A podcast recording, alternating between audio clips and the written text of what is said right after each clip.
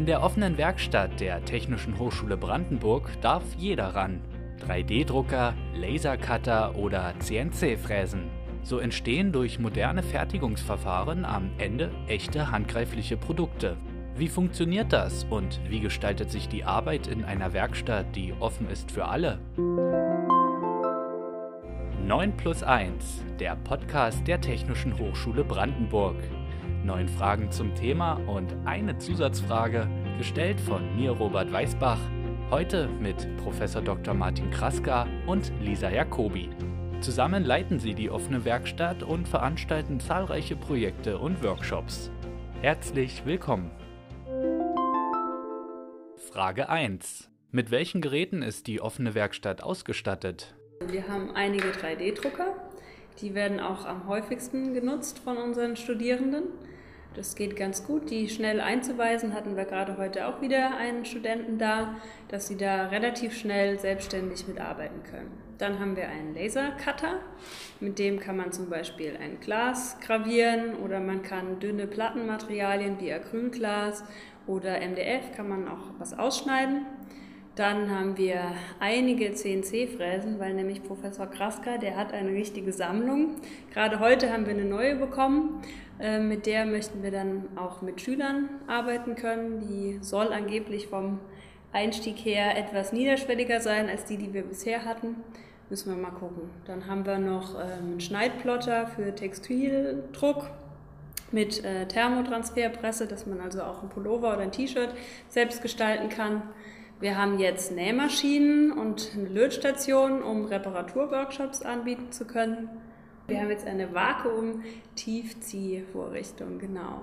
Man kann ganz tolle Sachen. Man kann zum Beispiel mit dem 3D-Druck, habe ich jetzt kleine Gummibärchen ausgedruckt und die kann man dann da reinlegen. Da kommt eine Kunststoffplatte rein, die wird heiß gemacht und dann wird die auf diese Gummibärchen draufgelegt, unten drunter wird ein Vakuum erzeugt, dann zieht sich diese heiße, weiche Platte ganz schön an diese Gummibärchen ran und dann kann ich wiederum später, wenn die Platte kalt und hart ist, das ausgießen mit Schokolade zum Beispiel. Also im Prinzip ist das ein Verfahren, das 3D-Drucken äh, dauert ja sehr lange. Ja, also selbst so, weiß ich, ein daumengroßes Gummibärchen dann schon eine halbe Stunde. Und äh, wenn ich jetzt dieses Tizi-Verfahren habe, nicht, das formt ja eine vorgegebene Kontur ab, äh, wird praktisch drüber gezogen und ist dann hinterher stabil, bis mehrere Millimeter dick. Kann man also auch durchaus belastbare Teile mit erzeugen. Man kann dann Kleinserien bauen. Ja, ja, also man kann das mehrmals abformen, das gleiche. Und das geht sehr schnell. Ja, das sind wenige Minuten, bis man ein Teil fertig hat. Und äh, im Vergleich zu Stunden beim 3D-Druck. Frage 2. Welche Angebote gibt es bereits für Schülerinnen und Schüler? Also tatsächlich das Erste, was wir für die Werkstatt angeschafft haben, das ist eine Baukastenwerkstatt. Da haben wir Kunststofflochstreifen, die werden dann zugesägt von den Schülern. Das können wir wirklich ab erste Klasse machen. Und dann fräsen sie auch die Ecken von diesen Streifen rund, dass sie dann so ähnlich aussehen wie bei Metallbaukasten, nur aus Kunststoff. Und man kann sich halt individuell die Längen von den Teilen festlegen und alles funktioniert über Handarbeit. Ist ja klar, eine Säge kann man sich vorstellen, dass man die mit der Hand benutzt, aber tatsächlich haben wir halt auch eine mini kleine Fräse. Da müssen Sie dann mit der einen Hand kurbeln und mit der anderen Hand bewegen Sie das Werkstück und schon sind die Kanten rund. Und da können wir halt die ganz klassischen Fertigungsverfahren, sägen, fräsen, bohren, biegen. aber auch biegen, genau. Mit einem heißen Draht äh, kann man diesen Kunststoff dann erhitzen und dann kann man auch gebogene Teile und dann kommt noch das Schrauben am Ende dazu und dann kann man dann was mitnehmen. Das ist also ein bisschen anders als Metallbaukasten. Also man schraubt das dann nicht wieder auseinander, sondern man mhm. nimmt das dann mit. Und äh, es äh, hat äh, so ganz nebenbei einen Haufen Fertigungsverfahren kennengelernt. Wir haben aber auch sehr beliebt unseren Lötworkshop. Da müssen tatsächlich alle Kinder, die dann zu uns kommen, und das machen wir auch mit Jugendlichen, mal einmal eine Platine komplett bestücken mit Widerständen und LEDs und Schalter und Batteriefach. Und die meisten tatsächlich, die löten ja dann das allererste Mal. Aber wir haben das alles so ausgestattet, dass wir das äh, sicher machen können. Ja, und, und, um die aber zu locken, jetzt kommt das Besondere. Also ähm, es gibt ja immer fertige Lötsätze, aber das ist ja auch ein bisschen langweilig, wenn man jetzt einfach nur eine stupide Platine bestückt, sondern nein, bei uns dürfen sie auch was zeichnen. ein eigenes Motiv. Zum Beispiel beliebt äh, an Halloween machen sie einen Kürbis. Und da, wo dann die zwei Augen von dem Kürbis wären, da kommen dann, wird die LED-Platine dahinter gesteckt. Ja, und dann zum Schluss leuchten dann die Augen der Kinder und von ihrem Produkt. Frage 3. Was heißt das, wenn eine Werkstatt offen ist für alle? Also das Wichtigste ist eigentlich unser offener Mittwoch. Also jeden Mittwoch von 14 bis 18 Uhr haben wir geöffnet für alle. Das können unsere Studierenden sein, das können Schüler, Schülerinnen sein, die schon mal auf uns aufmerksam geworden äh, sind. Das können aber auch Privatleute direkt hier aus Brandenburg, der Region sein. Und wenn die kommen an dem Mittwoch, dann ist es völlig egal, was die machen wollen. Wenn wir das irgendwie können, dann helfen wir dabei. Da passieren die unterschiedlichsten Sachen. Der eine will was drucken und die andere will einfach eine Vektor Vektorgrafik lernen, wie man die bearbeitet. Und äh, ja, der nächste macht was am Lasercutter. Das ist total unterschiedlich. Also das ist so dieser Mittwoch, der ist uns ganz wichtig. Da ist eben offen für alle.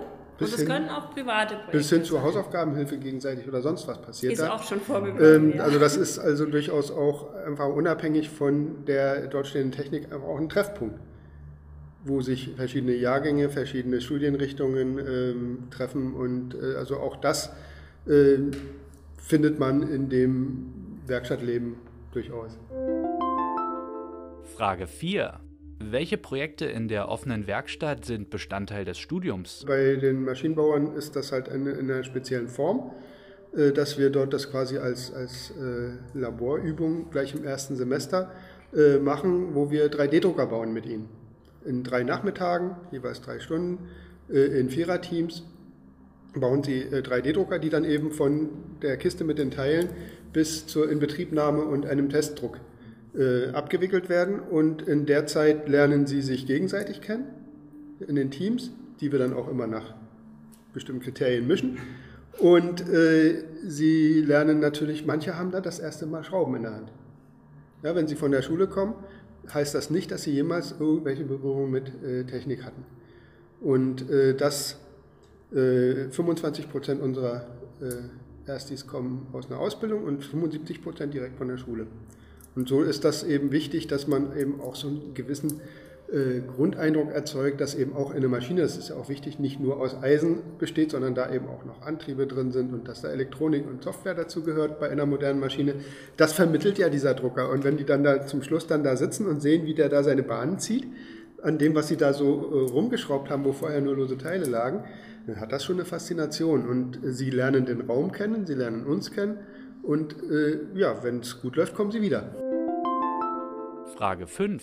Welche weiteren Projekte und Möglichkeiten gibt es in der offenen Werkstatt? Wir haben hier zum Teil, dass an den Druckern dann auch äh, Teilprojekte aus, aus realen Forschungsvorhaben abgewickelt werden, wo dann nachher Werkstoffprüfungen oder Geometrievermessungen dann anschließend noch stattfindet, in tatsächlich äh, auch äh, laufenden Forschungsvorhaben unserer Mitarbeiter. Man kann aber auch mit Dingen kommen, die einen privat interessieren und dann äh, also sowohl Elektronik, Holzbearbeitung, äh, die Kunststoffbearbeitung mit 3D-Druck und diesem Baukastensystem, das steht alles zur Verfügung für beliebige Ideen. Und wenn es äh, materialmäßig ähm, äh, umfangreicher wird, dann äh, gibt es dafür auch eine Preisliste. Aber äh, grundsätzlich ist erstmal der Zugang sehr niederschwellig. Das ist das Wichtigste, dass man eben ohne große Hürden hier loslegen kann. Man kann auch ganz ohne Idee zu uns kommen, weil dann haben wir nämlich eine Idee, was man bei uns machen könnte. Also wenn es jetzt zum Beispiel um äh, Studierendenprojekte geht, wir haben jetzt einen neuen 3D-Scanner angeschafft und äh, das ist nicht so ganz ohne den einzurichten. Und das schaffen wir vielleicht auch nebenher, naja, nicht immer so gut. Wenn man da aber einen Partner hätte, wenn sich jemand finden würde, der sagt, ach, das wollte ich sowieso schon immer mal machen, kann er gerne kommen. Wir haben die Ausstattung dazu, wir haben die Software, wir würden das dann vielleicht gemeinsam angehen. Das könnte zum Beispiel, könnten wir das rausgeben als Studierendenprojekt. Ob das jetzt eine Abschlussarbeit wird, das ist immer so, ähm, man kann eine Sache natürlich klein machen und man kann dann aber auch noch so viel reinstecken, äh, irgendein wissenschaftlicher Vergleich von der einen Software mit der anderen zum Beispiel, dass das dann auch größer wachsen kann bis hin zu einer Abschlussarbeit. Das muss man dann gucken und kann das natürlich mit uns besprechen. Außerdem können Studierende auch sehr gerne bei uns als studentische Hilfskräfte arbeiten. Da suchen wir nämlich auch wieder jemanden fürs äh, nächste Semester. Das ist immer ganz schön, wenn man da ein größeres Team hat, dass man eben flexibel reagieren kann, weil manchmal kommen auch zwei Schulen gleichzeitig, die den Workshop bei uns buchen wollen. Und ähm, das ist zum Beispiel auch eine gute Möglichkeit, ja, einfach ein bisschen praktische Erfahrungen zu sammeln. Frage 6. In der offenen Werkstatt arbeiten nicht nur Studenten aus dem Fachbereich Technik. Warum ist es wichtig, auch die Studierenden aus den Fachbereichen Wirtschaft und Informatik hier anzutreffen? Ja, einfach die Vernetzung der verschiedenen Fachrichtungen. Also das bereichert, wenn die sich gegenseitig kennenlernen. Äh, das ist ja sogar im Fachbereich Technik so, dass die einzelnen Studiengänge man für die Vernetzung schon ein bisschen was tun muss. Äh, also sie da ein bisschen dazu anregen muss. Viele wohnen ja auch nicht hier auf dem Campus im Wohnheim, sondern pendeln von Berlin und sind dann eben immer nur am Hin- und Herfahren, kriegen gar nicht viel von der äh, Stadt mit, von der Hochschule, von dem, was außerhalb ihres Studiengangs, man ist ja so im Klassenverband hier, äh, sehr, ähm, es gibt ja auch keinen Ort sonst, wo man sich treffen kann. Ja? Die Bibliothek ist jetzt schon seit Monaten zu und auch sonst muss man da ja ruhig sein und alles. Ne? Und äh, hier bei uns können Sie sich dann eben auch treffen. Wir haben ja auch eine Kaffeeecke dort, äh, wo äh, man dann entsprechendes Ambiente schaffen kann. Und äh, das wird äh, dafür gerne genutzt. Und äh, gerade bei den Ersti-Projekten oder wenn wir dann studentische Hilfskräfte aus verschiedenen Studiengängen haben, ist diese Durchmischung dann automatisch da. Und manchmal ist es dann ganz interessant, wenn dann sozusagen die Mechatroniker den Maschinenbauern bei der Elektronik helfen und die äh, Maschinenbauer wieder den Ingenieurwissenschaftlern bei äh, der 3D-Konstruktion. Äh, dann sieht man, wie das fließt. Frage 7.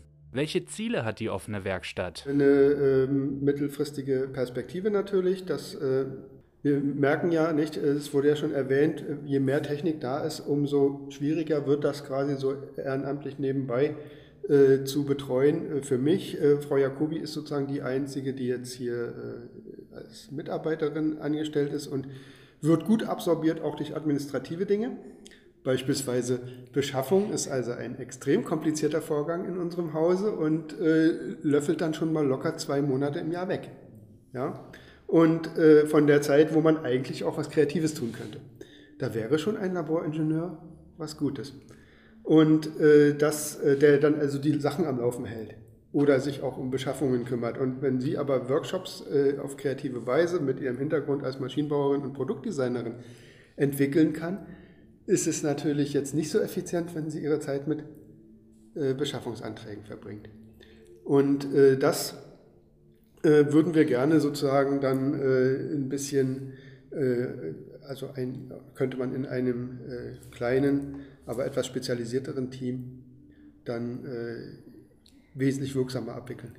Ich würde noch mal versuchen, das Ganze gesellschaftlich noch ein bisschen größer zu machen. Ich persönlich finde es ganz wichtig, dass es solche Orte wie diese offene Werkstatt gibt, weil wir einfach Leute wieder dazu befähigen, Dinge selbst zu machen. Ja, die kommen mit einem kaputten Skateboard und die können das bei uns reparieren. Und das ist ja auch wirklich wichtig, wenn wir nicht so viel Müll immer produzieren. Oder man bei einer Zahnbürste einen neuen Akku einlöten. Und das kann sich nicht jeder alleine zu Hause beibringen. Deswegen finde ich es das wichtig, dass es solche Orte gibt, zu denen jeder kommen kann und wo denjenigen dann geholfen wird. Und ähm, wir als Hochschule sind ja eine ziemlich große Einrichtung und ich finde, wir haben auch sozusagen eine gesellschaftliche Verpflichtung, dass wir von dem, was wir hier Tolles haben, was nach draußen geben. Und diese Werkstatt ist eine Chance, das zu tun. Und das finde ich einfach wichtig, dass diese Einrichtung, so wie wir sie jetzt gestalten und immer weiter verbessern und ausbauen, dass die erhalten bleibt und eben weiter nutzbar ist für neue Studierende, Schüler, Mitarbeiter, für alle da draußen. Frage 8. Welchen Auftrag hat die offene Werkstatt über die Hochschule hinaus? Das ist auch ein Aspekt unserer Finanzierung, dass wir Schülerarbeit machen. Eben auch zur Nachwuchssicherung für Fachkräfte bei uns an der Hochschule und auch generell, volkswirtschaftlich gesehen. Und äh, da ist natürlich der Hebel dann auch wieder das Schulsystem. Nicht? Und äh, wenn wir sozusagen nur den Schülern, die wir hier bei uns durchschleusen können, das ist ja nur ein Bruchteil von dem, selbst von der Stadt Brandenburg, was kapazitätsmäßig geht, Und der längere Hebel wäre ja, wenn wir sozusagen in das Schulsystem hineinwirken und Lehrer auch äh, zu solchen äh, Dingen äh, begeistern und sind also hier auch in der Lehrerfortbildung tätig. Das ist also auch unser Auftrag, das ist explizit das, was mit dieser äh, Finanzierung, die jetzt momentan ja noch äh, drei Jahre läuft, verbunden ist, haben wir auch äh, schon durchgeführt und mit guter Resonanz, Technik, Lehrer, Fortbildungen zu machen. Und das schließt so ein bisschen an an das Wirken über die Hochschule hinaus wir würden natürlich hier gerne beitragen dazu, dass äh, das Thema Technik äh, und souveräner Umgang damit, was ja ein Teil auch individueller Freiheit ist, in die Schule oder in die Schulzeit zumindest der Kinder regulär wieder hineinzubringen. Wir diskutieren dann natürlich, was wären die besten Möglichkeiten? Wie kann man Schülern regulär äh, positive Erlebnisse mit Technik vermitteln im Laufe der Schulzeit. Ja, wie, wie, wie geht das? Bringt man das alles an die Schulen? Hat man dort Werkräume? Lässt man Busse umherfahren mit solchen Fab Labs? Hat man zentrale Häuser in Kreisstädten und fährt die Schüler da alle hin? Ja, das sind so verschiedene Konzepte, wenn man das in die Breite bringen will. Nicht? Wenn wir hier äh, in Brandenburg ein solches Fab Lab haben, wenn es das nächste in Potsdam gibt und das übernächste vielleicht in Fürstenberg, dann äh, ist dazwischen nicht viel los. Und die wenigsten werden dann äh, das vor der Tür haben. Also muss man sehen, wenn man das jetzt wirklich möchte politisch ne, und wenn man denkt, dass das wichtig ist für die weitere auch wirtschaftliche Entwicklung des Landes und für die Chancen der, der Jugend hier, dann äh, ist das ein Aspekt, über den man nachdenken sollte und da wollen wir auch beitragen dazu. Frage 9. Wie wird mit der momentanen Corona-Situation umgegangen? Wäre schön, wenn wir wieder richtig aufmachen und Werbung machen könnten. Im Moment lassen wir Studenten rein, die an Projekten arbeiten, ja, aber wir können uns natürlich nicht hinstellen, kommt alle zu uns. Dann kriegen wir hier äh, Corona ja. um die Ohren gehauen. Ne? Ja, ja, aber es ist jetzt im Moment schon so, wenn jetzt mehrere Leute da sind und der Drucker läuft, dann gehen die Studierenden auch was sonst hat man noch sehr lange gemütlich da gesessen. Wir haben auch zusammen Essen gemacht und gegrillt. Das geht jetzt natürlich mhm. nicht. Also jetzt ist es tatsächlich, jetzt machen wir unsere Dienstleistung und dann gehen sie wieder. Und die Zusatzfrage. Welche Arbeiten mit dem 3D-Drucker sind besonders in Erinnerung geblieben? Wo ich ihn sehr intensiv benutzt habe, war äh, der Umbau einer Fräse, also einer, einer kleinen, äh, wir haben so, so äh, für aus dem Schullehrmittelbereich äh, kleine Werkzeugmaschinen, so richtig mit Antrieb, mit Motor auch, wo man Holz bearbeiten kann, also richtig Holzbearbeitung möglich ist. Und ähm, da wir ja hier diese ganze 3D-Druckertechnik haben, haben wir gesagt, okay, diese grundsätzliche Technik kann ich doch auch verwenden, um diese Maschinen mit einer Steuerung zu versehen. Und äh, das habe ich mal so quasi als Hobbyprojekt betrieben und da waren viele äh, Teile, die da für die Zusatzausrüstung aus 3D, also im 3D gedruckt äh, als, als Prototypen. Und ja, man hat natürlich dann die Erfahrung, selbst äh, ich jetzt, der schon länger, äh, also auch mit Entwicklung zu tun hat, äh, beachte nicht immer alles, wenn ich am Bildschirm konstruiere und wenn man es dann ausgedruckt in der Hand hat, fällt einem auf, hm, das geht so jetzt aber nicht. Äh, da habe ich, naja gut, vermessen ist jetzt noch das eine, dass man nicht richtig äh, anschließt, aber dass man jetzt überlegt, na, hier müsste jetzt eigentlich noch ein Plätzchen Platz für den Schraubenzieher sein, ne? um das zu montieren. Oder mach doch da überall mal ein paar Phasen ran. Es fasst sich ja alles ganz unangenehm an. Ja, und äh, also solche Dinge, wo man dann sagt, naja, das ist jetzt in der Zeichnung Zusatzaufwand. Und normalerweise, wenn ich das aus Holz mache, schleife ich das einfach ab mit der Kante, nicht? Aber es kommt ja aus dem Drucker raus, wie es konstruiert ist. Und das sind so Erkenntnisse, die man eben gewinnt. Und äh, dieses mehrmals machen und immer wieder verbessern, ist eigentlich eine äh, sehr schöne äh, Sache, die ähm, dann auch von sozusagen vom, vom äh, konstruierten 3D-Teil hin dazu, dass es dann an der Maschine funktioniert und auch zuverlässig ist, äh, ein Weg mit mehreren Schleifen. Das war 9 plus 1, der Podcast der Technischen Hochschule Brandenburg. Vielen Dank an Professor Kraska und Lisa Jacobi. Mein Name ist Robert Weißbach. Danke auch Ihnen fürs Zuhören und immer dran denken. Wenn der Kunst kein Tempel mehr offen steht, dann flüchtet sie in die Werkstatt. Marie von Ebner-Eschenbach